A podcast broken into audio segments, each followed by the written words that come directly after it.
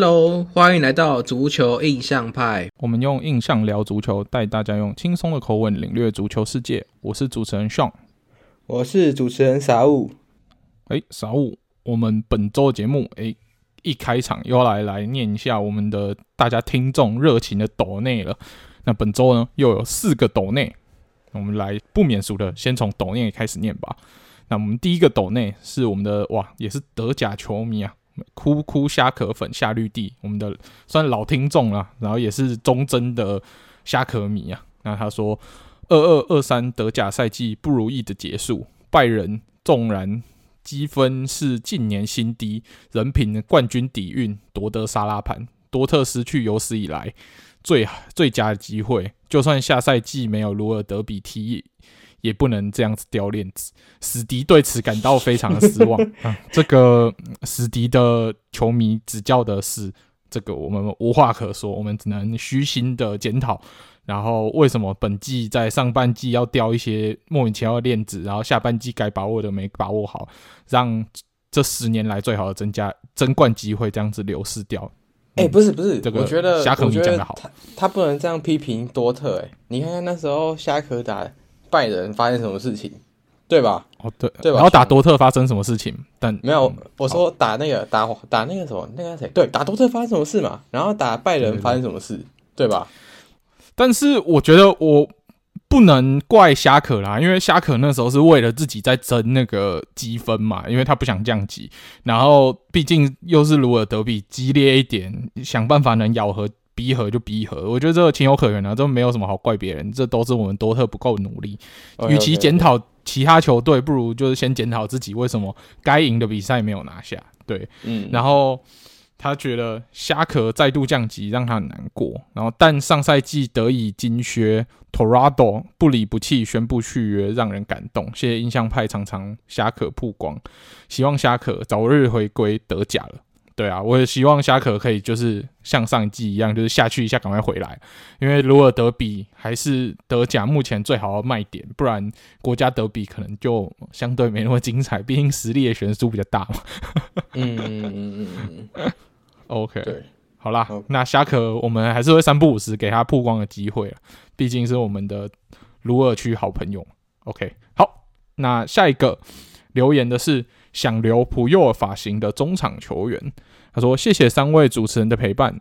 人生第一场球赛就是一零年普佑尔头锤之后，便一直支持巴萨，至今本命球员都退光退休光了。沙维、小白、托蒂、Gerrard、Robben、Piero 说不知为何对许多新秀虽然很欣赏，也都在 follow 状况，但。”提不起当初对这些球员的那般热情，三位是否也有这股惆怅？希望节目永远录下去。诶、我自己倒是比较没有这样的惆怅，因为我是比较喜欢看超新星的人，所以对我来说，老球员退了以后，我就会找到新的超新星支持，所以对我来说就是这个。流动是会一直继续下去，所以我自己反而比较没有这个问题。但是我可以体会你那个心情，就会觉得说，哎，当年我在看球的时候最喜欢这一批全部退了，那看到新的一批人上来的时候，你就觉得 少了一点味道。这个我目前可能在看 NBA 还有看 MLB 比较有这样的感觉。啊呃对，反而足球这这样的感觉对我来说少了一，这比较少一点。我我比较能够完成自己内心中的世代交替，但是反而在 NBA 跟 MLB 目前就是有你说的这个问题发生。那傻物，你有这样的问题吗？哎、我觉得慢慢开始有了，因为毕竟我那时候看最喜欢就是 Griezmann，然后可是现在越来越老的情况下，你就会很担心说，哇，他退了以后会怎么办？然后对啊，就是而且马竞这批人是我真的，一开始看球的时候，他们就是出道级有点出道级巅峰，那时候感觉就是这批人好像慢慢要迈向他们的生涯末年，然后新的小朋友慢慢出来这样，对啊，可是不知道哎、我觉得可能是因为就是一他们巴萨有这么强过吧，所以他才会觉得说哇，就是这些这些人他退休蛮惆怅的。那我觉得接下来马竞。应该马丁球迷也会有这种感觉啊，就是我们这批人退休，搞不好也会有这种感觉，对吧？不过我觉得有我有一小部分也蛮像爽的，其实因为他也很喜欢超新星嘛。那我也是蛮喜欢看超新星，虽然都在不同球队，对吧、啊？所以就有点矛盾啊。不过，对，就是希望你可以找到你接下来看这些球员热情，对吧、啊？你看你支持巴萨的话，在巴萨这批人都很年轻啊，会不会就是接下来十五年他们就这样继续踢也说不定，对吧、所以就加油，继续支持巴萨下去，这样对。那下一个斗内是高雄 Wesley 他爸。说非常感谢你们制作这么有趣又有内容的足球节目。我小二的儿子 Wesley 是个狂热的足球员，也是足球印象派的忠实听众。不知怎么的，他成了拜仁的球迷。啊，这个我真的很难以理解，是我们的忠实听众怎么会变成拜仁球迷？以前留学。德国的我来说，真的很难理解。没错，我们这主持人也很难理解。对，所以我们在这里跟 Wesley 喊话，就是希希望你早日从拜仁的苦海脱离开来。他最大的愿望是能够挑战五大联赛，在呃在慕尼黑踢球。希望 Sean 傻物能好好激励他，努力成为欧洲职业选手。哦，当然啊，台湾现在就是小足球员的。运动感觉起来已经算越来越频繁，然后越来越发达，然后也越来越热门。那我觉得，如果真的从这些小朋友就开始培养，然后系统化的去训练，那之后可能可以循着。就是一些特别的管道到欧洲去参加他们各个俱乐部的可能试训啊，然后进进入他们的青年队体系，然后一路的往上，最后进入到五大联赛的话，我我觉得这个对于台湾足球的发展会是非常好的一个发展呢、欸。因为我我是我觉得现在已经开始有萌芽的阶段了。那如果他才小二的话，诶、欸，其实。还有蛮大的时间去发展的嘛，所以他要挑战欧洲其实不是不可能，因为日本人已经向我们证明了，亚洲人要去踢欧洲足球不是一个什么身体条件上的硬伤，因为比如说亚洲人要去挑战 NBA，基本上就是不不可能的，除非你是姚明。就是这个身高就是异于常人，那其他如果你的身体条件就是属于平均的，或者是比亚洲平均再好一点的，就要去挑战 NBA 就不可能。但是在足球方面，身材的条件就并不是百分之百重要，因为你不同的身材条件，你有不同的位置可以去发挥。你看，像梅西一个不到一百七的小小小矮，以前人家说小矮子嘛，但是。他可以靠着他的灵活的盘球，然后对于场上的观察，诶，矮的球员竟然还是可以穿针引线、进球如麻，完成变成世界球王这样子的存在。所以我觉得亚洲人要去挑战五大联赛是非常有可能的。所以我们也是希望威斯利可以好好的加油训练，就是你要有，我觉得要有 C 罗的训练的精神，然后再加上你可能本来就有的一些天赋。那我觉得，我相信你未来真的要挑战五大联赛是非常有机会。然后除了足球以外，把语言学好，就是假设你想要挑战西甲，就去学西班牙文；想要挑战德甲。就去学德文，想要挑战英超，就要把英文学好。我觉得语言，或者是如果你未来真的要去欧洲踢球，你先把那个语言掌握好的话，你去那里也更快的融入环境，你就不用没错再经过这个适应环境的阵痛期，你就可以专心的去增进你足球的技巧。诶、欸，我觉得这样子会是非常重要。所以 Wesley 加油，你可以的。对啊，哎、欸，就就是真的语言很重要。就是这里分享一个小故事给 Wesley，就是。呃，因为我蛮喜欢看一些小朋友踢球，然后像现在很有名的那个莱比锡的球星 Szoboszlai，还有曾经马竞的球星库尼亚，其实他们小时候都是有被逼学英文的，对，我觉得英文特别重要，就是不管你在哪个国家，其实你在场上跟裁判沟通，大部分的还是都会讲一些英文，对吧？所以我觉得，就是他们小时候可能。小朋友的时候，五六岁，爸爸妈妈就会逼他们要听一些英文的东西，然后去学习。然后在后面，像 s u p p o s e 他是有生涯规划，他爸爸就会规划说他要学德文，德文完要学意大利文，所以他现在会讲这些语言。然后他是一个匈牙利球员，所以。他会规划说：“看，你看那时候他在红牛踢完以后，他就去莱比锡红牛踢球，那就是他德文就派上用场。所以其实你可以思考说，哎，你想要挑战什么地方，然后去学那个地方语言。但最重要还是英文要先有一定的基本版，这样对吧？”好，那最后一个我们的抖内是来自我们的三峡伸懒腰这听众说，旅程最后在罗马看了拉齐奥，看到老队长 Radu 的引退赛，还巧合的看到 Closer 蓝鹰迷很狂热，他买在东边靠近球场的位置，结果大家都是站着，根本无法坐在自己的位置，而且三不五时就会唱歌，我还不觉得是不错的体验，但带老婆去就不太适合了。现在回到有时差的台湾，只能依靠我们节目继续补充足球的养分，加油！好，我们谢谢三峡伸懒腰，哇，他也是一路的这样子分享他去在来欧洲度蜜月看球的这个旅行嘛，然后也是节目写日记，对对对对对，我觉得这样不错啊，就是 边去。欧洲旅行，然后就是边在抖内上，除了跟我们分享，也透过我们节目跟大家分享。诶，他在欧洲不同的球场、不同的环境、不同的国家看球的有什么样的感觉？那也可以提供一下我们听众。诶，靠着他的分享，去稍微有一点感受，然后也决定说，诶，那我之后要去这个地方看球，我应该要怎么样去看球，会有更好的体验。那我们也非常谢谢三峡伸懒腰这样跟我们的分享。那也希望说，诶。听我们节目的时候，哎，三不五时有空的时候，还是可以回来欧洲，就是多多来欧洲看个球嘛，对不对？嗯，有空的时候都可以回多回来，当做一个旅行的目标啊。对，好，嗯，OK，好，那我在我们念完抖内之后呢，我们要来进入今天的新闻环节。那今天的新闻呢？对对对，我们我们你我他不见了。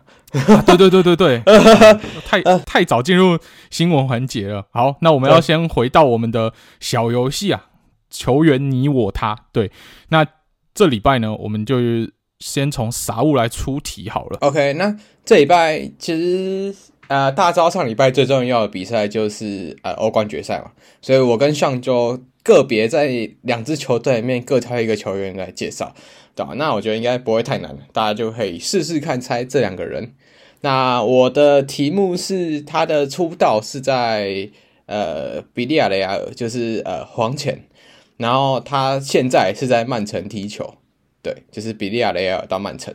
那换上，好，那我的球员，我当然是要出我的本命球队国米啦。那我们这这名球员，哇，他生涯其实在意甲的时间真的是。百分之百啊！他出道是在卡利亚里，哇，这支球队今年也是又从意乙升回到意甲的一支球队，在萨丁尼亚的球队。那他现在带的是国米，好，卡利亚里出道，现在在国米。那大家来猜猜看，我跟傻物到底出的这两个球员是谁呢？我们在节目最后会来公布答案。好。那在足球球员你我他结束之后呢，我们要来进入我们的正式新闻环节了。哇，这礼拜也是有蛮多精彩的新闻要跟大家分享。我们先来分享一个哇，算是超出同温层，连台湾的新闻媒体都有报道的新闻开始好了。哇，这个就代表 在足球新闻算蛮大的一个新闻，就是我们有说到梅西，他好像是要跟着国家队到中国去，可能有比赛的行程嘛。那最近就有看到新闻，是什么梅西在海关过海关的时候卡住，对不对？然后大家想说，诶，梅西到底怎么了？他怎么可能过海关的时候卡住？他是出了什么问题吗？结果后来听说是有澄清说，诶，其实不是梅西的问题，是阿根廷国家队另有其人耍雷，是我们的奥塔门迪。听说他在就是填写这个入境申请表的时候，在资料上有填写错误的状况出现，所以造成整队就是有点。Delay 到陪他，因为中国大家也知道，他们是一个入境申请可能比较严格的地方，可能跟美国有得比。然后他们对于这个会比较严格。那当然，中间这个有很多的误传的新闻，可能还有衍生出其他的政治纷扰的新闻，这个我们就先不多讨论。但是这。主要在足球方面，就是我们诶，奥塔门迪耍雷，所以造成阿根廷国家队卡住，然后也连累到梅西。那大家可能也比较认识梅西，所以大家新闻媒体就拿梅西卡关中国这个来做新闻。但是最后其实只是一个小乌龙而已啊。对，嗯，好，那下一个新闻呢？我们说完梅西卡住，我们就来先来说一下梅西的 The Decision 好了。就梅西其实跟我们的二零一零年的 LeBron James 一样，做了他人生中的一个很重要的一个 decision。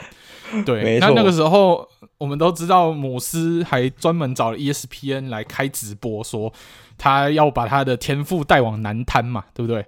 那梅西跟姆斯做了一样的决定，他也要把他的天赋带往了南滩。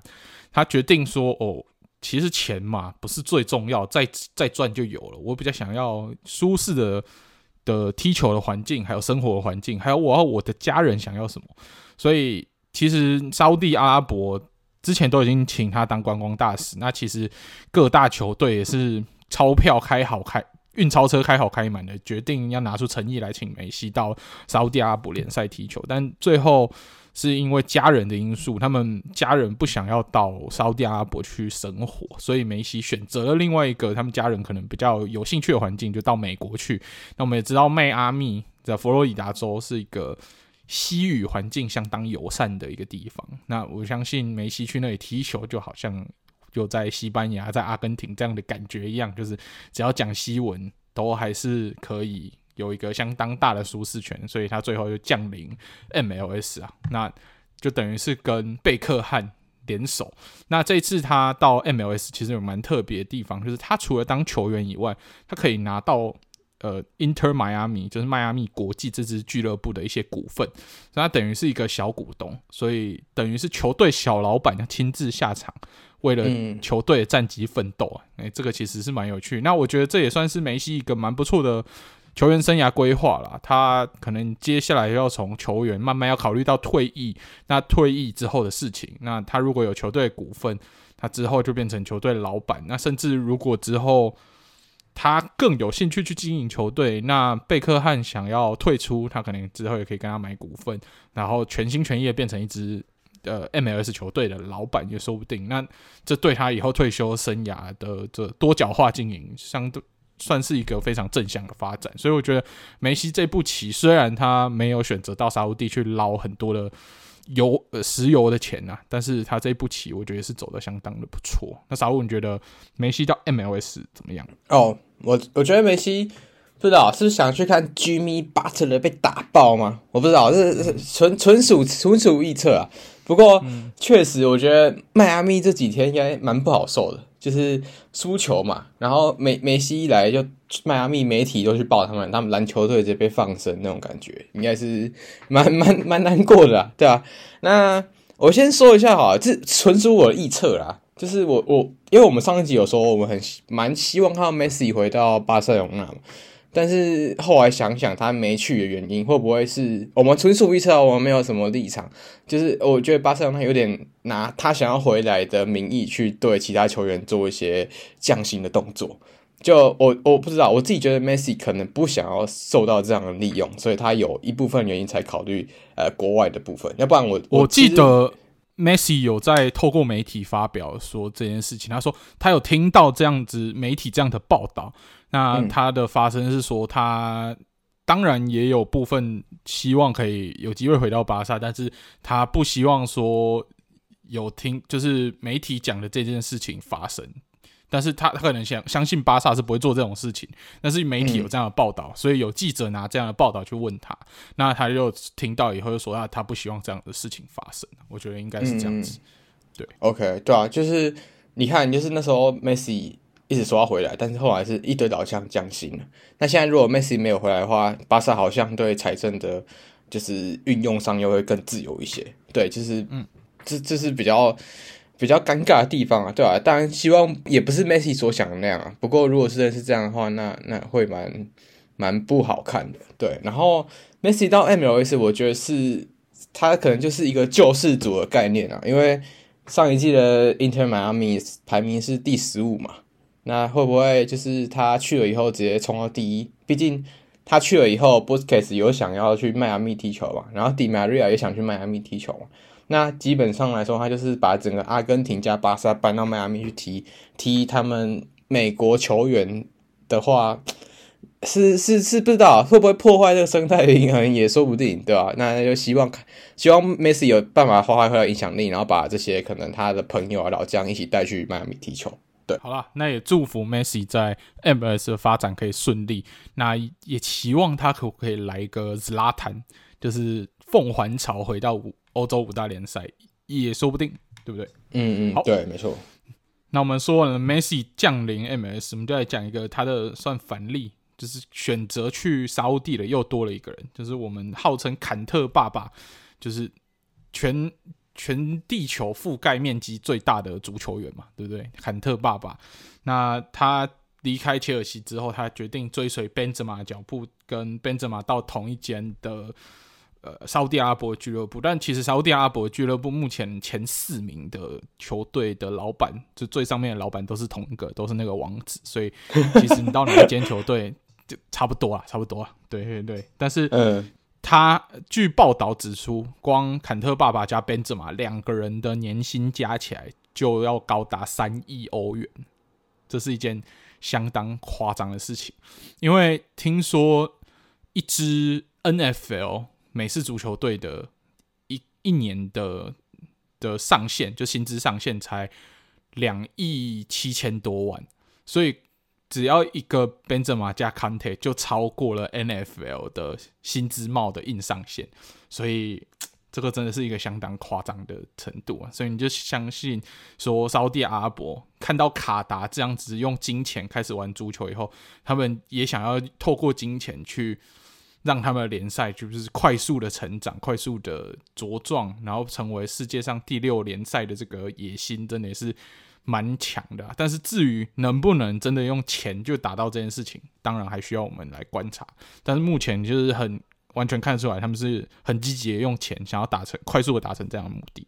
对，嗯，OK，那就是刚好提到本泽马嘛，那我们下一个新闻就提到一下皇马相关的好。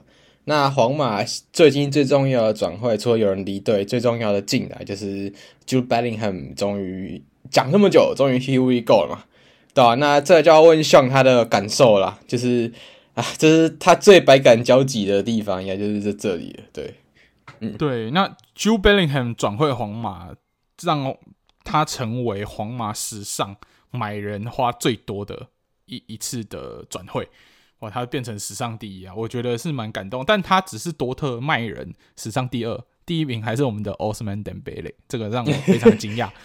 对，OK，那小贝最后目前以 Fabrizio 传出来的数字是，他转会是一百零三 M，就是一点零三亿欧元的转会费，然后最后会加上百分之三十的 add on，所以最后最后如果全部都兑现的话，总金额是可以达到。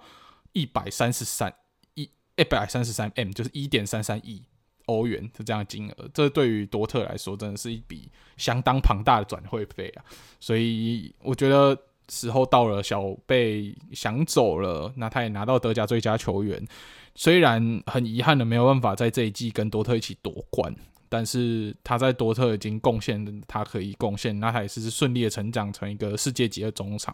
那我们也看到说，呃，皇马其实在以前传统的这个中场三老，渐渐的时间上上场时间减少，然后离开了离开之后，哎，其实透过 Bellingham 加盟，再加上本来的 Tchouaméni、Cavavinga 这些人，跟 Valverde 这些人，哇，其实完全的。超新星中场就这样子，又没有弱到哪里去，真的没有弱到哪里去，对啊，现在还有回来，虽然可能需要时间磨合啦，呃、对他可能需要时间磨合，没有办法，呃，用短时间马上跟今年夺冠的巴萨，就是马上就追上他。但是我相信磨合完，他跟巴萨的实力，我觉得不会输巴萨太多，甚至还会超越巴萨也说不定。对，对啊，对啊，对啊，对啊，嗯，对啊，那应该蛮多人很好奇，就是诶，会不会？Jude Bellingham 都买了，那心一横，连姆巴佩都买过来了。但是最近有网友啊，在路上遇到 Florentino Perez，就问他说：“Perez 老佛爷要不要转姆巴佩？”然后老佛爷回他说：“要，是但不是今年。对”对对对对 对，他就说要，但不是今年。所以代表皇马还是有把这件事情放在心上的，但是财政的操作上，可能今年没有办法马上达成。但是如果小贝这些中场都留住，然后本泽马离开之后，还有 Vinicius，还有呃 Rodrigo，那最后的拼图，如果姆巴佩再拼拼上去的话，哇，皇马真的会成为世界上真正的 How to lose，我们的新一代的呃银河战舰 Galactico 又可能又要起航了，对吧、啊？那这一次的 Galactico 可能会比上一次的 Galactico 更可怕一点。嗯，对。不过我觉得皇马没有在这季买是对的，因为他们这季也把很多出租的球员啊，或是就是他们需要的潜力收回来试试看。对，因为毕竟财政没有那么明朗，没有不是没有那么明朗，就是没有那么。宽裕到让他们买的 Bellingham 又买姆巴佩嘛，所以他们就收回了他们的边后卫 Frank Garcia，然后加上一集我们提到的 Brahim Diaz 来踢。那我觉得这也不是一位好好点子啊，因为又哎、欸、在左左边后卫上，其实呃，Francaio 可以踢左边，可以踢右，所以他对边后卫的保护算是蛮好的。然后他在这赛季在红闪电也踢得还不错，所以回来也是蛮合理。那 Brahim Diaz 就不用再证明什么了嘛，他在 AC 米兰就是。核心般的存在，对吧、啊？那他们两个要是踢得好，就是皇马要是要资金，他们再把它卖掉，也是也是还不错的选择。要补姆巴佩的转会费的话，所以我觉得这波皇马操作真的是超级聪明。就是以他们这这几年来讲话，他们把这些潜力收回来，然后把它磨起来再卖掉，买更更高等级的球星来说，他们真的是算是专家了，对吧、好了，那也是期待皇马未来的发展。好，那说完了皇马以后，来说一下英超的球队。哇，英超我们的狐狸啊，这只不幸的狐狸是降级之后，狐狸大超市卖出去的第一个人，出走第一人就是我们的 Tielemans。那 Tielemans 呢，最后是宣布免转转会到 Aston Villa，所以继续在英超奋战。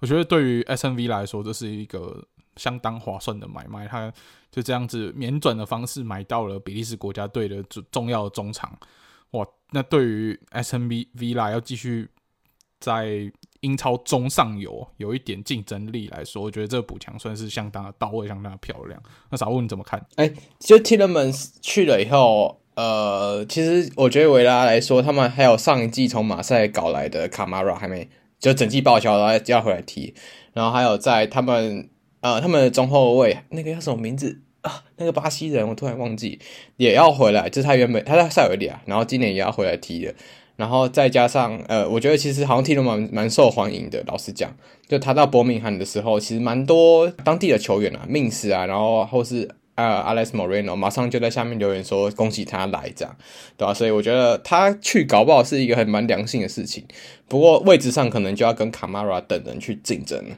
对啊，那也希望他好好发挥啦，因为其实维拉今年也有欧战可以踢，老实讲，那我明年就再更上一层去踢欧霸，甚至去竞争欧冠也说不定，对吧、啊？所以就蛮期待，就是 Emery 带这些人，然后再带 Tielemans 所发挥的效果，对吧、啊？那现在就大家就等狐狸，就是 James Madison 到底会去哪里了，就是最主要的点，对，嗯，对，目前听说是热刺强烈追求中啦。但最后有没有办法成功？其实还有蛮多英超球队都虎视眈眈的，所以让我们就继续看下去喽。那说完了 Tillemans 以后，我们来说另外一个算也是天才中场，算法国的天赋阿奥，他确定要免转到罗马去，然后变成魔力鸟的新子弟兵了。那这个对于罗马来说，应该是一个相当好的买卖嘛，因为。之前一直传说，就其他五大联赛顶尖球队都对阿奥算是虎视眈眈，但他就一直都没有转队，一直待在里昂嘛，对不对？那终于离开了发甲，诶，结果是选择到罗马去。这个这个选择，小五，你觉得对阿奥来说算是好的选择吗？还是怎么会沦落至此？哎，就呃，不知道哎，我觉得。就是阿奥，他其实也蛮明确，他表示他要代表阿尔及利亚，因为他法国真的是选不上了嘛，就是这前面太多人了。你看后面出来的小土乱什么都是在中场的位置，所以他其实越来越没有位置。那他去罗马，我觉得也不就是也不到降级啦。不过以现在他的实力来说，因为他有点他的防守能力停滞太久了，对吧？那我觉得反而他需要去的地方就是有办法去。以他为核心，然后当就是作为一个体系，然后后面的人是帮他防守，才能发挥他的进攻天赋，对吧、啊？那其实罗马也证明他们有办法用一个这样的人，就是迪巴拉，就是迪巴拉也其实老实讲，他的防守也是中下啦，不能讲太难听，就中下，但是也没有那么没有那么高。那阿奥我觉得也是类似这样的球员，那说不定他去 Mourinho 体系下有办法这样发展。那我觉得 Mourinho 买人也是也是。蛮蛮，就是我觉得他也是蛮精准的啊。老实讲，他不会特别乱去买人，因为他曾经在曼联有讲过说，他觉得买一个人是需要长期去培养他，而不是马上买进来就要发挥效果。所以我觉得阿奥现在去罗马，我反而觉得是一个蛮好的选择，就是以他的生涯规划，因为他如果真的有办法被修的像当初大家的 expectation 一样的话，那我觉得阿奥会是一个接下来有机会登陆到英超的人。对吧、那也蛮期待他去罗马以后的发展，这样对。嗯，好。那说完了阿奥以后，我们来讲一下今年在荷甲算是发光发热，带领飞燕诺夺冠这个重要工程。我们土土耳其的算是天天才难念的名字，对对对，超难念，又来要面对一次。Kökçü 哦，我已经稍微知道怎么念了，叫 Kökçü 对，这名 Kökçü 呢，他离开了飞燕诺之后，加盟了算是也是葡超的巨星加工厂，呃，本菲卡。所以通常就是去完本菲卡，下一站可能就要往英超的曼曼彻斯特某支球队发展了。但是他目前已经先走向了成为巨星的，已经走到加工厂了。对，所以他现在是前往了本菲卡。那所以。沙乌，你对于 Kökçü 从荷甲离开到本菲卡，你觉得他有办法顺利的被加工成功，然后最后以一个巨星之姿登入大联赛吗？我觉得，我觉得他其实天分蛮高的，就是他在中场的每每个位置其实都发挥蛮好。他，我觉得他有机会成为，就是他虽然现在类型不太像。但我觉得他有机会成为就是 Bernardo Silva 那样类型的存在，就他的跑动范围啊，还有他的能力，还有他持球的方式，都有机会去成为这样的人。所以会不会他在这里加工了两三年，然后去个摩纳哥，然后走一个 Bernardo Silva 的路线也说不定。对，我蛮期待再去罗摩摩纳哥吗？这样是不是有点绕太远？不，不会啊，不会啊，就慢慢来嘛，慢慢来，一步一步这样来。对啊，对啊，对啊。对啊？搞不好一季就走了，下一季本菲卡如果踢得很好的话，就就直接就直接再再往上走了。因为因为对我来说，荷甲跟葡超算是比较平行的存在，他们的等级感觉没有差太多，比较相对平行一点。对，嗯，可是我觉得，我觉得这两年的本菲卡比较不一样，就是这两年本菲卡毕竟在欧战大家都看到表现都蛮蛮好的。嗯以去年来说就八强嘛，然后今年也是表现的还不错，今年也是八强吗？还是十还是十六强？有点忘记。但是他们基本上也是有有办法在十六强里面。那相对来说，荷甲就相对啊，就是没有办法在那么前面。只有阿甲有办法可以踢的比较好。通常这几年来，只有阿甲在欧战表现比较亮眼，嗯，其他都很普通。嗯嗯，所以我觉得去本菲卡算是一个零点五阶的升级吧，应该可以这样讲，对吧？就是就升级速度稍微慢一点。嗯，对对对，没错。对啊，然后下一个转会就是在荷兰旁边的国家，就是我们就提到就是德甲的部分，对啊，那德甲部分的话，其实也是有关利物浦啦，就是呃利物浦那时候花六千万丢水沟的 K 塔，现在回到了德甲，对啊，然后回到了文达布莱梅要踢球，对啊，那小你怎么看？就是回到德甲的 K 塔有没有办法好好发展？嗯，之前 Keita 其实传最多的是来回是来我们多特了，那也没有传过要回红牛，反正就是是要传来我们多特，但可能多特的考量是觉得他的伤病史太丰富，他可能怕他变成有点像 Nuri Sahin 这样子受被伤病摧残的天才，有点阴影，所以就最后选择没没有再跟他有进一步的接触，他最后选择去文达不莱梅，我觉得这个对他来说也是不错啊，因为。他去到利物浦，其实这一段时间没有一个太明显的发挥，因为都在医院里面度过。他 成为新的利物浦院长，对。那他回到德甲，虽然说算联赛强度不如英超，但是我觉得就回归到他的程度吧，因为至少他没没有很很久没有认真的。踢完一整季，因为没有身体里没有办法负荷嘛。那我觉得回到德甲还是，如果他技术还在，没有受到伤病的影响太多的话，我觉得德甲的强度对他来说还是非常有办法驾驭的。所以是蛮看好他在云达不莱梅的表现，也期待说他让云达不莱梅目前这支最北方的唯一代表，到底可不可以就从中游球队往上突破。然后搭配着目前的这个今今年的呃德甲金靴嘛，对不对 f e e l Cook 到底能不能继续往上发展呢，这是我们可以好好期待的部分。所以，如果下一季想要上车德甲，目前然后又不想上上车什么多特拜仁，嗯，我觉得文达不莱梅是你可以考虑的一个有趣的选项。嗯嗯，哎、欸，我想到这个，就是那时候呃，K 塔离队嘛，然后加入云达不莱梅时候，然后还跟大家挥手，那我就看到两三个利物浦很坏的球迷，他在下面留言说，呃，就是。那 K 塔，你可能要小心挥手，因为你这样挥一挥，可能你的手就断掉。我觉得超坏的，就是完全就是把他那个院长的那个印象烙印在他的就是大家的眼里，这样就是真的很坏啊。但是希望他健康啊，真的球员就是健康才有办法踢出来，对、希望他健康踢球。那说完了文达不莱梅，我们来讲一下拜仁哇。拜仁其实这礼拜有两个，有一个已经确定，那一个是 rumor 传到几乎确定的补强，那就是我们红牛的 Limer。那其实上半就是上一季就已经在传说，几乎确定加入拜仁的 Limer 已经正式的成为新的拜仁的球员，那是免转转到拜仁。那下一个有可能要免转转到拜仁的是我们多特哇，也是本季的助攻王。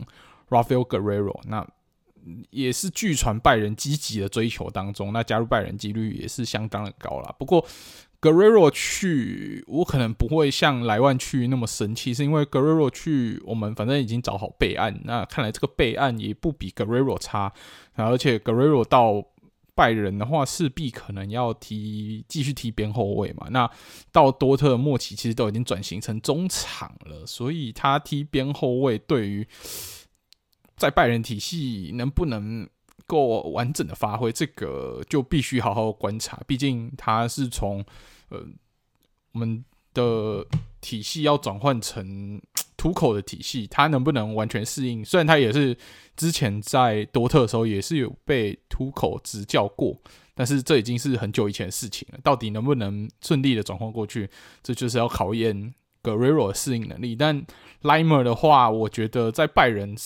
势必要争取到先发中场的位置是有一点困难，他可能就会变成轮替比较前面的人选而已。所以这两笔补强对于拜仁来说算是增加深度啦，与其比起增加实力来说，增加深度是更重要的。那就观察后续会没有什么更大的补强，因为听说拜仁是很认真的在寻找一个九号啊，还有可能。一个世界级的后腰，对，所以他目前把眼光放在英超。听最近传最凶的 rumor 就是 Declan Rice 跟 Harry Kane。他我觉得这两个人要登陆德甲，当然是有他的难度在啦。但是毕竟这两个，尤其是 Harry Kane，他如果假设他心中对于冠军的渴望真的是非常强烈的话，你觉得登陆拜仁是一个对他来说最简单的选择，就是你来了就保证有一冠啊。所以。如果他真的对于冠军有这么渴望的话，他是有一丁点的机会来的。但是热刺显然是不会那么简单的放人的嘛，就来看看到时候拜仁会怎么样去寻找他们需要的九号位，这样。嗯，好，那说完了拜仁以后呢，我们来讲一下，哇，算是今天才传出来，诶、可以放在国际政治，诶、但是它跟足球有关系的一个大新闻，就是我们前意大利总理。贝鲁斯科尼在今天传出他过世了。那贝鲁斯科尼这个人呢，在我们台湾最近最红的是什么？Me Too 运动，对不对？他算是 Me Too 运动里面 的反派角色啊，反派角色。他人生最爱干的事情就是什么？扮美女泳池趴，对，然后 可能还嗑一点药，玩女人，然后。他八九十岁的时候找的女朋友都还是二十几岁，他连当总理的时候都还是可以维持这样一个花花公子的性格，所以他算是一个争议蛮大的人。那他争议那么大，但是他对足球的贡献也是非常大。他在八零年代的时候买下了 AC 米兰，一手把 AC 米兰打造成可以在欧战场上为意甲争光的那支超强 AC 米兰，所以他也是让 AC 米兰这支俱乐部走向巅峰的男人。所以所有的 AC 米兰球迷其实都蛮感念这名前总理。然后他从后来把 AC 米兰卖掉以后，最近是入手了另外一支意甲球队，叫做蒙扎。那蒙扎呢，也是因为他入手了之后，他有带来一些以前 AC 米兰的班底，所以大家现在都戏称蒙扎为小 AC 米兰，就是这样。所以他其实是一个对意甲贡献蛮大的一个球队老板，但是作为意大利总理的争议也是满满的，所以算是一个评价满两级的一名人物啊，在今天。享受八十六岁离开了人世，对，嗯，那也是为足球界的贡献不可磨灭，我们就为他默哀三秒钟。好，祝你 rest in peace。好，那讲到米兰，就是米兰也有一个小新闻啊，就是呃，米兰的雷奥也终于穿上了十号的球衣，因为毕竟象征王牌嘛。对啊，真王牌要出来了，对啊，那也换上了十号的球衣去接下他接下来在米兰的棒子，那一定不好接啦，因为接下来马丁尼也离队了嘛，对啊，所以看接下来米兰有没有办法靠着这位新十号再闯出一片天，对，也期待一下，这样米兰球迷也加油一下，对。但是讲到换背号的话，小、嗯、五你最爱的那名球员是不是也要正式换背号，变成辣个男人啊？变成西甲的辣个男人？哎、欸，我觉得他要学一下那个男人啊，就是要试一下，就是他要穿上去要试一下，就？不要跳舞，嗯、不要跳舞，就试就好了，就、嗯、就知道。对，他以后就要开始学的试。对对对对对，嗯、就是 Vinicius Junior 也终于换上了皇马的七号，因为上一个七号是痛痛人嘛。然后，他离队以后，Vini 也终于换上了七号，然后 Rodrigo 也把他的的衣服换成十十一号，对吧？对，我记得是十一号，嗯，对的背号，对啊？因为 Asensio，哎，Asensio 离队了，Asensio 本本是穿几号？原本是穿十一吧？对，嗯、然后今年 Asensio 离队，也把它换成那个十一号，对啊？那下一个换背号啊，我祈祈祷啊，就是就是某菲利克斯可以。努力的去英超，然后把七号位置让给我们真和 Griezmann，就这样就这样祈祷。对，然后换背号我就没有八号换回七号这样。对对对，八七嘛，对吧？OK 吧？八八七换号，OK OK。八七换号，他是为了要除之前那个八七转会决定，所以要八七换号。没错没错。好好，那我们足球新闻说完了，我们就来说一下上礼拜最重要的两场。欧战的赛事决赛，那我们先从比较小的这个欧协的决赛说起好了哇！最后欧协我对对战算是血流成河啊，他这个决赛是在呃捷克的布拉格进行的。那这个从场外就开始很热闹，因为我们都知道说铁锤，因为决赛是铁锤要对决弗费伦蒂娜，那铁锤的球迷在英超里面算是相当的凶悍，West Ham 的球迷相当的凶悍。著名的足球流氓的起源地，其实就是源自于我们的 West Ham 这个地区，他们这些比较激进的球迷。那他们其实从场外就已经有开始有斗殴的情况发生，那一路打到场内，其实，在场内也有一些不理性的球迷进行丢水杯的这个动作，那还砸到我们的。算是 Fiorentina 队长，对不对？然后还把他砸到头破血流，那最后还去缝了七八针。那而且 Fiorentina 其实蛮可惜的，他其实这场比赛是赔了夫人又折兵啊。最后一比二输给了 West Ham United。West Ham United 靠着 Bowen 在九十分钟的绝杀带走了这个这场比赛，也让他们在队史魁违了四十三年再度捧起了欧战的奖杯。对对对对对。那 Fiorentina 真的蛮可惜的啊，队长都已经爆血了，没有办法见红，然后拿下决赛的冠军，然后本季就喜迎双亚，亚算是对对一个比较可惜的地方。但是对于 Fiorentina 来说，至少他已经有办法拿到两个亚军了。那下一个赛季再经过一些补强，诶，是不是有开始有办法在这些赛事里面？去真的争取到冠军，这这这其实是对于 Fiorentina 球迷来说相当正面的一个讯号了。对，所以也是虽败犹荣，虽败犹荣。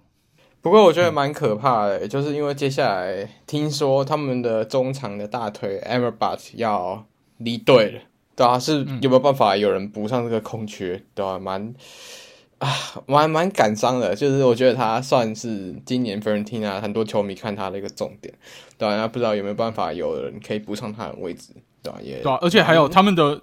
中后卫 Nikola Milenkovic 也之前也一直传说有可能要离队，而且追的最凶的，听说是我们国际米兰啊。所以 对于 Fiorentina 来说，这算是一个很大挑战。毕竟它的规模在意甲里面都不算是顶级的规模，所以还要留住这些球员，甚至相当不容易。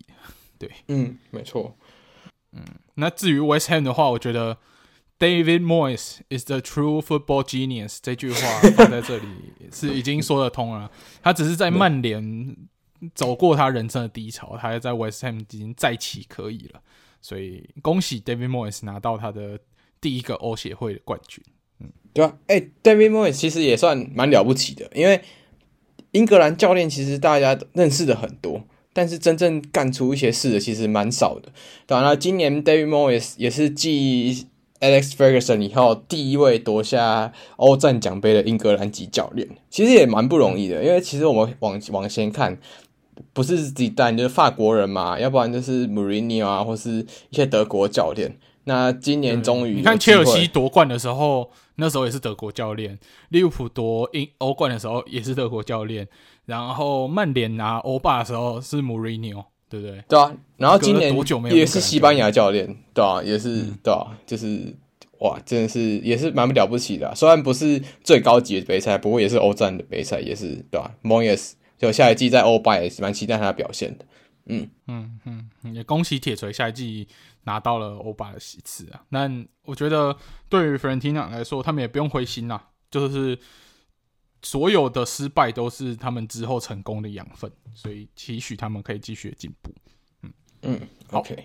那说完了欧协会决赛，最后我们就来进入重头戏，就是我们的欧冠决赛。啊，这个欧冠决赛呢，其实也是延续了前四届传统，最后是一个一比零作收。所以，如果假设虽然不鼓励啊，但是假设有要遵循合法管道买这个运彩的，就是想要去玩玩看的，其实。一比零在欧冠决赛是最常出现的比数，没有之一。对，嗯，那这场比赛其实，在赛前，蛮多人是看这个实力悬殊，会觉得说，哎、欸，曼城会不会比开赛十五分钟就把比赛杀死？可能上半场的三比零，把比赛直接一面倒的灌爆。但比赛并没有像这些人所预期的这样发展，反而是国米，哎、欸。靠着防守，在中场的算是拼抢，其实都有占到蛮不错的一些机会，然后也把曼城的进攻机会限缩的蛮 蛮蛮蛮多的，然后在守门员的。挡啊等等的都可以把很一些曼联哎曼城有机会进球的部分呢，就是可能让他不小心踢太正啊，然后顺利的都要挡住，而是到一直到了下半场才靠着 Rodri 的一个远射，这个算是神仙球啦，远射突破一比零，那也很可惜。国米这方面的话，他是有几颗头球的机会，其实其实其中有一颗这个 Dimarco 的头球不偏不倚的挡在我们的打在我们卢卡库的脚上嘛，人家都戏称说卢卡库是。曼城这个梦幻的中后卫，中后卫，梦幻中后卫，嗯、对。但是我觉得这也不能怪他，啊，他那一球的反应时间真的很短，因为迪马科一顶，卢卡库本来就站在那里，那是迪马科自己顶到他脚上，这运气不好。那后面卢卡库自己的头球，哎、欸，也不小心的顶太顶太正，太正没有办法，嗯、对，没有办法顺利的破门。其实也是有一些进攻机会，但是呃，可能。光在防守端下的功夫就太多，所以以一支实力落差太大的球队来说，要兼顾防守跟进攻是很困难的。其实本来对于国米最好的计策，应该是一路跟他拖拖拖，防守守到延长赛，最后进 PK，靠着 PK 想办法。赢得比赛，这对国米来说当初可能是最实际的方法。那曼城来说，他们本来就有实力的优势，所以他本来就想要早点先解决比赛，结果没想到，哎，国米的严密的防守让他们打得算是绑手绑脚了。那只能靠这颗神仙球，也是因为这颗神仙球锁定了比赛的胜局，最后在正规比赛九十分钟就以一比零击败了国米，拿下队史第一座欧冠的冠军。他们也成功的摆脱这个没有欧战冠军的这个土豪的标签，就从他们今天呃这这一次夺冠之后，从他们身上撕掉了。那目前这个标签呢，撕掉之后呢，就贴在 PSG 的身上。就是土豪没底蕴，然后没有欧冠冠军的这个标签，目前只剩下 PSG 了。那 Newcastle 的话呢，目前是还没有这样的压力，但是他如果之后强个几年，然后一直没有办法拿到欧冠，可能这个压力慢慢的也会再丢回 Newcastle 的身上。但是也恭喜曼城啊，就是熬了这几年，呃，在欧冠的莫名其妙各种的特别的情况下的失利，不管有没有进决赛，或者是在四强一些占尽优势的情况下，竟然就是最后都没有拿到欧战的情况，那最后。在今年顺利的拿下欧冠冠军，他们也是实至名归了。毕竟能够扛过三大诅咒，对不对？他们三大诅咒，克罗埃西亚魔咒，他们在赛前其实宣布下一季会签下的切尔西的马特奥科维奇，他可能想要用这个方法消除魔咒，就让曼城看起来好像有克罗埃西亚人。好，这个就消除了。那蛋的诅咒呢，在夺冠之后也是正式的宣告，诶，这个蛋蛋视频就是用蛋来预测这个假的，这个短短影音是假的。这个留言被破除，那最后的沙乌魔咒就证明了实力够的球队完全不用管沙乌毒不毒奶，会赢就还是会赢。对，对啊。所以沙乌.你要不要来跟大家讲一下你的这个心路历程？我心路历程，我觉得魔咒在什么拜仁夺冠那一刻就结束了，先牺牲。没有啊，你有没有穿拜仁的球衣？哎、欸，有啊，我有穿啊。你有穿拜仁球衣吗？呃，我真的有穿啊，我就那时候朋友说便宜买了一件，然后就穿着，这样也好像也没有什么用，对吧？嗯、那我先说，因为就是我我那时候看球就是跟朋友一起去看嘛，然后那时候是呃，shout out to 某利物浦的画手 Bento，然后就说，哎、要不要看球？我就说好啊，走啊。然后我们两个，一个切尔西球迷，一个利物浦球迷，然后搭着两个曼城球迷就报一起报名板剧。然后我去的时候，我觉得蛮好笑。那时候 Bento 还说：“哎、就是，嗯、我没有曼城球衣，然后我要怎么办？”然后我就跟他说：“你就自己做一件，因为他很会画画。”然后他那天超好笑，他那天你可以索取照片，可以可可以去他的粉专跟他索取照片。就是他那天就穿着一件 Uniqlo 的浅蓝色浅蓝色的那种 T 恤，然后自己在那个胸口贴了一一个他自己画的曼城的队徽。然后他的臂章贴了一个哈兰德跟一个 De Bruyne，直接完全自制 自制一件曼城球衣。我看到我真的快笑死，我狂拍照，我觉得这人太猛了。然后我去的时候就是那时候我刚到现场啊，我那时候我发在我们 Discord 群组，哎，现在顺便先攻上一下，就是想要跟我们聊足球，可以加入我们 Discord 群组，就不时有活动在上面。然后我那时候就到了 Discord 群组，就发一张照片，我看到哎，怎么有一个人？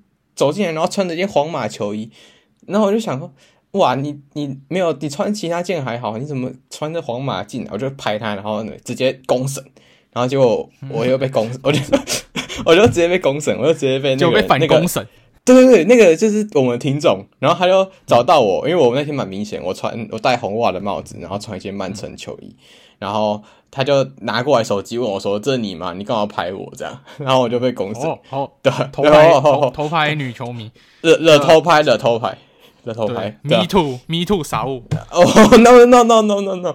Hashtag Me too。如果要告的话，这在这里我们都可以提供傻物各种资料，要写律师函就寄给傻物。先先不要，先不要，先不要。对我还我还想要好好的出国读书。然后，反正后来就是就有越来越多听众，哎，蛮感动。其实蛮多听众有来，就是大家一起在聊天的认亲。然后其实后来蛮多听众也都是坐在一起看球。我们后来有拍一个照，这样，对吧？然后其实蛮蛮刺激的啊，因为那时候我看的时候，我觉得我真的觉得蛮紧张的。因为虽然我不是曼城球迷，然后我也不是国米球迷，不过我觉得这场比赛是不沉闷的。至少是在上半场来说，就算零比零，但是很不沉闷。因为你一开始要知道国米就是有做功课。对，就是他那时候把整，对，其实我觉得很很扯，就是我想说，哇，国米就是就是跟马竞一样五五零就好了嘛，五五零守到最后，然后再踢个点球，跟上讲的一样，但他们没有，他们其实有做做功课，然后他们把根顿跟 Rodri 的点就守得非常死，然后让呃 Grealish 就是 Grealish 跟 Bernardo Silva 尽量去持球，但其实真的没什么效果。虽然有一球是 Dumfries 直接把 Grealish 推倒，那一球一百趴是黄牌，如果是其他裁判的话。但这场裁判先讲这场裁判啊，我觉得这场裁判来说是，我觉得是判的真的很好。我不知道笑的感觉是怎样，但是我觉得没有什么争议诶。他是今年世界杯决赛的裁判嘛？对对对对对，可以又世界杯决赛又欧冠。诶，其实这两个比赛对于两边球迷来说，我相对都没有听到什么太大的抱怨，所以我觉得这名裁判的水准像是相当好了。而且这种重要的比赛要判到没有什么争议的声音来说，很难，真的很难，这样是相当相当了不起。对，相当了不起，给予肯定。然后他他判的其实相对尺度宽，不不那么大，但我觉得这是一个好处，因为你不希望决赛它的节奏是非常破碎的，所以他给牌是非常谨慎的，他不会一开始就十几分钟开始套牌，那一定会打乱整个比赛节奏。那我觉得节奏顺畅的话，对曼城人来说是一件好事，对、啊？不过在 Grealish 跟啊 Bernardo Silva 那一侧基本上是把对方玩爆，但 Grealish 这一侧我觉得 Dumfries 虽然有被爆一次，但是相对来说没那么舒服。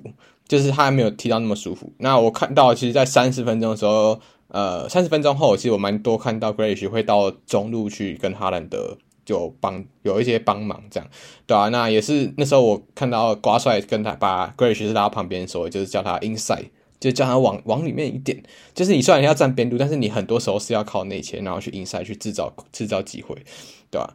然后在下半场，就是上半场大概就这样。就我觉得国米做的很好，尤其是必须 shout out 啦。我觉得 Jaco 虽然先发，但我觉得他做的真的超好。他基本上是霸凌曼城的后卫线，没有人没有人真的真顶得赢他。我不知道校友有没有发现，就是他只要是高空球，基本上他就是架着别人，然后顶球，完全没有人真的赢他。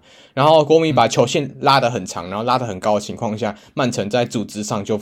变得非常痛苦，因为你你都是高空球的情况，然后国米又很很希望给你上身体，然后巴瑞拉，然后中场，然后 Brozovic，然后还有 Dimarco 这些人在中场上身体的的情况，让曼城其实在接高空球不是那么舒服。那我觉得上半场大概就是这样。嗯、那下半场我看那时候看哦，那天先说啊，就是。啊，先说那酒吧可不可以给多一点位置啊？哇，我一直站着，然后前面的人还站着，然后就逼得我必须站在那椅子上，然后我就跪在椅子上看，我的这个腿超痛。好，然后就是在在下半场的时候，我就我看，然后其实我觉得最重要的点就是那个啊，我觉得是五十五十五十五十五五十六分钟的时候，Dzeko 下去就把卢卡库换上来，我觉得那是一个蛮重要的点，因为我觉得卢卡库虽然是有很多单兵就是爆破能力，但你。变成说，呃，你的高空的优势没有了，因为国米一直都很蛮蛮喜蛮喜欢打高空的地方。那高空优势没有的情况下，虽然卢卡库制造很多进攻机会，但我觉得就不一样了，打得很不一样，对吧、啊？然后六六十几分钟，其实呃，老陶尔错失了一次就是送大礼的机会嘛，但这也不能怪他，其实那一球真的也不好处理，不好踢啦，对，他远射不好踢，其实不好，那球真的不好踢，对，但。就比较真的比较，我觉得先先讲好，就是我觉得老塔罗跟卢卡库真的都是很好的球员。那卢卡库大家会笑说，哇，你怎么把球顶出来？虽然两次的嘛，一九二零的塞维利亚打呃国米的欧霸决赛，他也挡住队友球。嗯嗯嗯、但是但是你要想，这一球这一球，其实大家有看的话，呃，卢卡库站的后面其实就是鲁本迪亚斯，你就算没有挡到，鲁本迪亚斯还是会挡到，也会清掉。对对，所以我觉得这不是他的问题。那就是头球顶正的话。呃，你你你你说真的，你叫 C 罗去顶他，搞不好有时候都是顶正的，所以我觉得这不是他错，嗯、对吧、啊？那我觉得卢卡库就是他真的是运气球运不好了，我我不能说他，嗯、就是他实力有，但他其实球运不佳，当然，人家老塔罗也是这样的情况，所以我觉得这两个人已经尽力了，我觉得没有什么好怪的。但我觉得就是真的有怪的人，嗯、我觉得就是可以。想着去帮他们讲话，认真讲，因为因为你是有看足球的人，对，这是我觉得比较重要点，对啊，对啊，对啊。嗯，我觉得很很多人看了这个决赛，也都会一直问我说：“哎呀，你今年这样子支持了两支球队要拿到亚军，哎，但是我必须说，两支球队拿亚军，多特跟呃国米拿亚军，我的心情是完全不一样。多特是你看着一个冠军的机会被自己这样子挥霍掉，所以你看了会非常痛心、非常生气、非常难过。可是国米拿亚军的感觉是。他们这一群球员还有教练用尽了全力去对抗了一个超级强的劲旅，几乎在当今足坛无人能敌，完成了三冠王，就是在曼继曼联之后又一个完成三冠王等级的这个史诗级的球队。你就是一群，你你看国米的先发，你谁到就是把这个这一群先发最好的球员，说老塔罗好了，丢到曼城去，有办法先发吗？我看也没，他们搞不好都不要，对吧？对对，所以、嗯、所以这样子的，就是。小打大就是要对抗大巨人的这个战，他们已经拿出了所有一百趴可以拿出来的是浑身解数，最后运气不站在他们那边而输掉，这我已经没什么好抱怨。所以我对于国米输球，我完全不难过，我反而对他们感到非常骄傲，而且也为国米感到开心。毕竟在小组赛抽签出来的那一瞬间，谁想得到这支球队可以走到欧冠决赛？不可能，嗯，对吧？没错。对啊，然后当然后面我觉得是迪马科小犯错，这他可是这也不能怪他，因为他真的花太多体力在前线，尤其是就是有去爆破、我去争顶，或是有去传中这些事情。然后他又他又对到是呃，他又对到是诶，他是对到是谁？Bernardo Silva 还是 Grealish？有点忘记。对，那他的体力有下降，然后加上那时候本哦，Bernardo Silva 就传中了嘛。然后传到一个完全没有人的地方，那那一球是迪马科滑倒，他没有追到 Rodri，Rodri 就插上把球射进，对吧？那这也没办法。其实那一球也是相对来说曼城比较好进球机会，就那一次了，因为其他是欧娜娜站的位置，基本上曼城是没有办法进球的。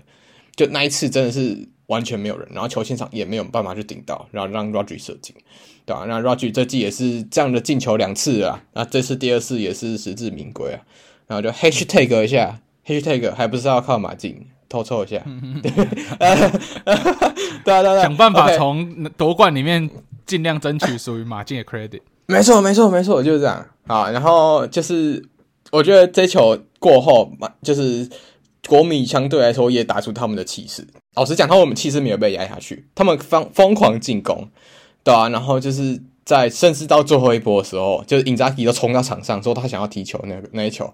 就是那个那球角球开进来，然后鲁诶、欸、是卢卡库还是谁顶到，然后基本上就已经射正。对，就是那一球，那一球真的是呃，埃德森救了神前球，那一球很很有机会，就是复制那时候 Didier Drogba 对拜仁那一球一样，就是那个位置，然后直接把它把直接把它顶进去，对啊，所以曼城这这一球这一场埃德森真的表现非常好，扑救很多很恐怖的球啊。对啊，那讲到守门员，我觉得要给 Onana credit，就是 Onana，哇，他的，我终于知道，就是世界杯时那时候到底谁是谁是小丑，就 Onana 那样踢是完全没有问题，教练是小丑，一百趴教练的问题，就是 Onana，哇，你你根本就是看到另外黑人版 New Year 去踢那个位置，他的那个任何地方都是在盘带，然后哈兰就是只推进去推过去了，他也是做他自己的盘带，然后长传到。空档的位置，完全是空档的位置，我觉得超级可怕。他还有跟哈兰玩鬼抓人嘛，对不对？在场 上鬼抓人。但但我觉得他真的表现真的太好，我觉得是觉得很恐怖。就是这个正门将，我本来以为觉得就是啊，他跟他跟教练搞气氛嘛，然后以前要吃禁药，这个人应该是随乱七八糟的人，废了吧？没有，应该废了。对对对对，没有，他真的是现在，我觉得下赛季他会是一个很重要的门将，对国米来说。嗯对，应该不要再用 Handanovic 了吧？应该不会了吧？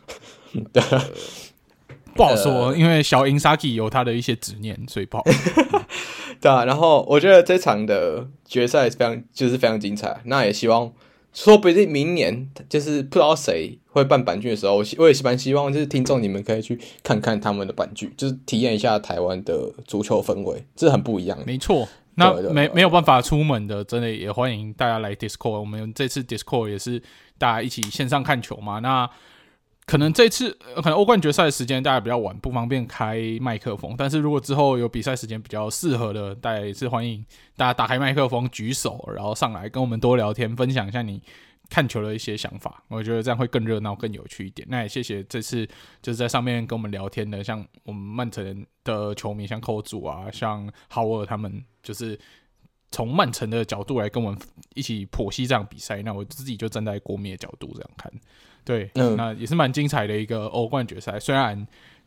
结果看起来是一个很无聊的一比零，但是内容绝对是非常扎实，又非常就是可以完全感觉到两支准备好的球队很认真的在踢好踢满这场欧冠决赛，所以我觉得是相当棒的一个对战。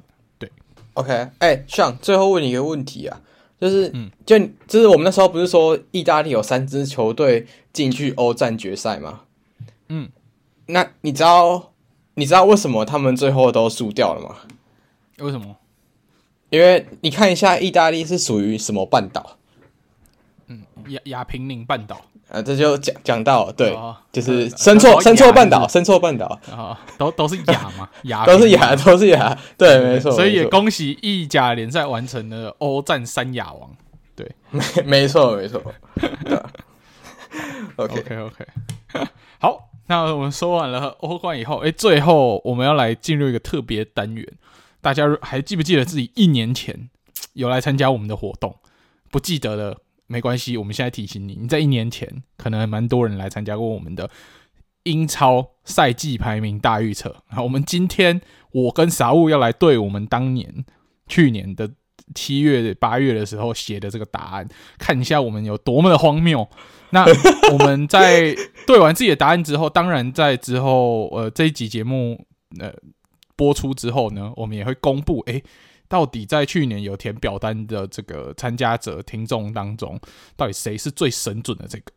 然后我们会给给予一些特殊的奖品，然后也会抽出诶两个参加奖嘛，跟一个特别奖，然后给各位一些小奖品，这样对。但是在抽大家奖品之前，我们要先对自己的答案，看看自己多么不专业，多么荒谬。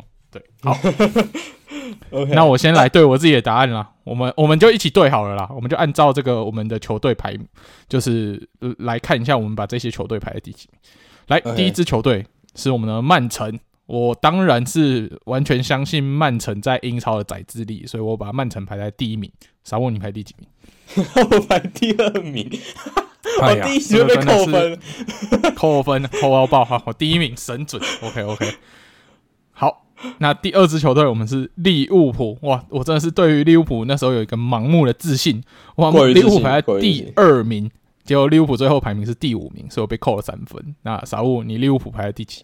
哇！我这是自信爆表哎！我把第五排在第一，哇哇 哇！连这个也被扣分扣爆了，我每一题都被扣爆啊！真是太惨了。OK，好了，那第三支球队是我们的切尔西。哎、欸，我那时候看排切尔西的排名的时候，我觉得我已经。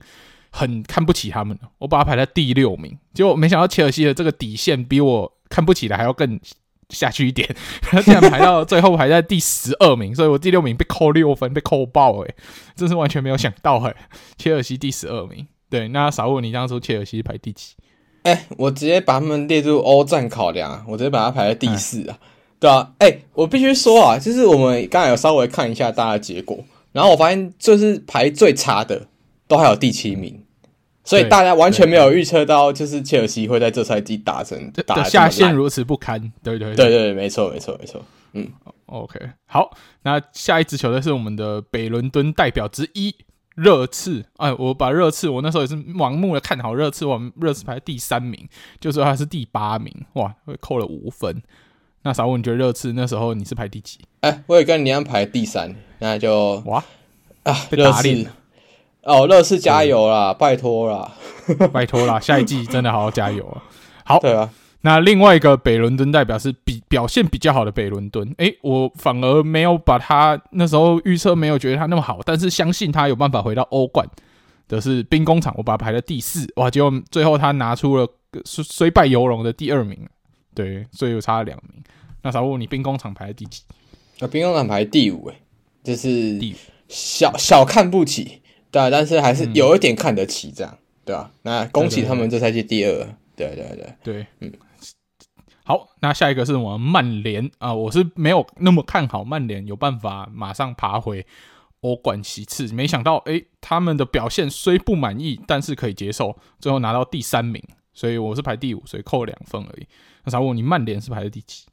那我把它排就是欧霸的第二个位置，就是第六名，然后我直接被扣三分了。那恭喜曼联，对啊，嗯，对，有欧欧冠可以踢。OK，好，那下一个是 West Ham United，我把它排在第八名，但他最后的联赛排名第十四。不过他由于拿到了欧协会冠军，所以虽然第十四名，下一赛季是有欧巴可以踢的。恭喜 West Ham United，但是我这个被扣爆扣了六分。对啊、哦，我更惨，我把它排在第七名，我直接被大爆扣七分。哎、嗯，我真的不知道我分数被破百，好恐怖。对，好，那下一支球队是我们的莱斯特城啊，好吧，我本来这赛季没有那么看好莱斯特城，我把它排在那个中间的名次，十二名。就没想到莱斯特城比我想象那种更差，他最后是排到第十八名，不幸的降级了，所以我被扣了六分。那傻物，你莱斯特城是把它排在第几？哇，我直接把他排在第十名，他直接降级，直接又被扣爆，直接又被扣爆，我每个都被扣爆。嗯、哇，OK，好，那下一个是哇，本季的大惊奇之一的海鸥莱，诶、欸，布莱顿。然后布莱顿，我自己。去年是对他没有太多研究，我也觉得他应该就是个中上的球队。哎，我把他排在第十名，结果他蛮争气的，自己顺利的争取到欧霸的成绩，所以他排在第六名。呃，第十名跟第六名也是差了四名啊，所以我是扣了四分。那傻物，你是排在第几名？哇，我把它排在现在切尔西的位置，第十二名。我直接又被扣了超过五分，又 被扣爆了。OK，哦，谢。那下一支是狼队.哇，狼队我又神准的预测中了，我把它排在第十三名，因为我觉得狼队就是那种中规中矩，大概是这个名次。那他最后也是证明了我是对的，他中规中矩排在第十三，所以我是精准命中。那傻物，狼队你排在第几？狼队其实差不多啊，就中游位置，但我排第九，对吧、啊？那是小小的误差了一点点吧，对吧、啊？差不多啊，差不多、啊。对，哎，比。比比前面几个扣的还少，我觉得应该鼓励一下。对，OK，好。那接下来是我们哇，本季的大惊喜进入欧冠区的 Newcastle 啊！我自己本来是我自己，虽然我均觉得哦，把 Newcastle 排进欧战区已经很看得起他们，没想到他们的表现比我原本预期的再更好，我把它排在第七名。但他们最后拿到的是第四名，直接用自己的实力进入欧冠，哇，很了不起啊！啊，我是排第八，其实跟上也差不多，差不多，那我们就差不多。OK，下一个，好，下一个是水晶宫啊。那水晶宫，我觉得它就是一个中上的成绩，哎、欸，这个我也是精准命中，我把它排在第十一名，然后它最后也是第十一名，所以精准命中。小五，你呢？哎、欸，我觉得水晶宫。作弊啊！他们不应该换教练啊！他们不换教练，我就会 预测中。我还预测在第十第十七名，对吧、啊？差点降级，对吧、啊？可恶！哎、啊，干嘛换教练？可恶！OK，下一题，这又被扣分扣爆了嘛？好，被扣爆。那下一个是也是我看走眼，我原本觉得它是一个中下程度的小蜜蜂 Brentford，哎，没想到它不是中下，它是中上程度。我把它排在第十四，但它最后是第九名。哇，那真是还不错。对啊，那我我 Brentford，我 Brentford 就这差不多啊，就十六名，对吧、啊？就是小小低估，小低估，对，又被扣爆了，嗯、又被扣爆，又被扣爆，又被扣爆。那下一支球队是我们的 Aston Villa，我原本觉得他是中上，结果他比中上再更好一点，他最后靠自己的实力争取到了欧战欧协会的名次，他是第七名。那我预测是第九名，所以小扣两名。那啥物，你是预测他第几名？我预测他第十五名啊，结果他直接饿死啊！我直接我直接傻眼，我本来以为他们的阵容，而且又有那个我们伯恩田的那个番茄酱，然后我想说，哎、欸，没有哎、欸，我说现在是 S N V 啦，啊啊啊！我看错了，对不起 N V 啊，我预测第十一，那时候觉得呃，没有没有 Grealish 的球队不行吧，嗯、然后就就第十一，结果哇，就是又是又是又是 Emery 又乱乱跑来。直接跑到第十三，可恶！嗯，好，好，下一题。那下一题是我们的圣徒，就是刚刚少物讲到，我自己是没那么看好他们，觉得他们是中下程度，但是可以顺利保级。因为没想到他比我想象中更烂，直接掉到最后一名。我预测第十七，他最后是第二十。那傻物，你刚刚说你是预测他是第我预测他第十八啊，结果我不知道。哎、欸，不对不对，我看一下，等下他跑掉了，no。OK，我跑回来。然后我我预测他是第十五，对吧？15, 我就刚才有讲那个番、哦、有那个番茄酱，结果他就自己，他真的就变番茄酱，直接跑二十名，嗯、对吧？嗯，嗯哇，OK。那下一个是我们的艾佛顿，我原本以为艾佛顿才是那个会降级，我把它排在第十八，诶，没想到艾佛顿是第十七，也算还算准啊，只是有没有降级的差别？对，哎、啊，我是排第十三呢，哎，还算有点。面子啊，让他们留在。你目前好像没有一个特别准的、欸，就只有我，我有啊，我我应该有一个准的，我应该有一个准的。OK OK，后面后面那下一个是我们的李兹，哇，李兹我把它排在第十五，算是比较看好他们，没想到他们绕赛绕到第十九名被降级，所以差了四名。那啥，我李兹你排在哪里？哎、欸，我李兹偏准啊，我李兹直接把它让他降级十八名。对啊，对，哎、欸，我一个被扣很少的，对对对对对，OK，对对对，好，那下一支球队是我们的富勒姆哦，我是相当不看好富勒姆，我一直觉得他们是一个上来一季就要下去的球队，所以这个是我被扣分扣最多的，我排最后一名 二十，结果他竟然踢了一个中上成绩第十名，被扣十分呐、啊。那傻问你是排第几？我排第十四，哎，老实讲就就就是合理范围，合理范围，五分内都算正常。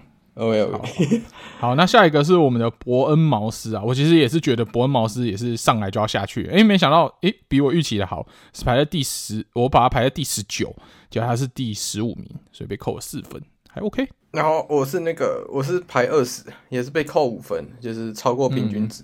嗯、对，OK，对，好，那我的下一支球队，哎、欸，又是我精准命中，我现在目前有三支精准命中。精准命中的其中一支球队是诺丁汉森林，我想说他补强补那么多，应该战绩不会太好，但不至于会降级。我把他排在第十六，他最后整的第十六名啊！我就想说第十九，因为我以为就是上一次这样补成这样，就是富勒姆，然后他下去嘛，然后也是第十九名下去。那我想说今年会不会是他们？结果直接留在这边了。OK OK，嗯哼，哎、欸，其实我这样看下来，我以为我乱排，哎，结果没想到竟然有三只是精准命中。其实比我预期中的好蛮多的，没有真乱排是我，我第一题就错了。傻物是真的乱排，对，他连最简单送分题的曼城都会错，这也是我曼城直接倒赛，可恶。对，好了，那这以上是我们的排名分享啦。那到时候我们也会把各位的排名，就是排名算出来，到然后会公布到底谁是最神准的那一位。对，嗯，好。那节目的最后呢，我们来公布球员你我他的答案。那傻物，你的答案是哪一名球员呢？我的答案就是刚刚有讲到，就是 hashtag 还不知道靠马竞的那个 Rodri。对，然后 Rodri 的话，他一出道是在比利亚雷尔，不过他会转到马竞，就是因为他曾经来过马竞的青训系统，所以他后面就打转到了马竞，然后后面最到最后面才到曼城，成为今年夺冠的功臣。对，那再来就换上。好，那我要讲的是我们国米的中场小可爱 Nicolo Barella。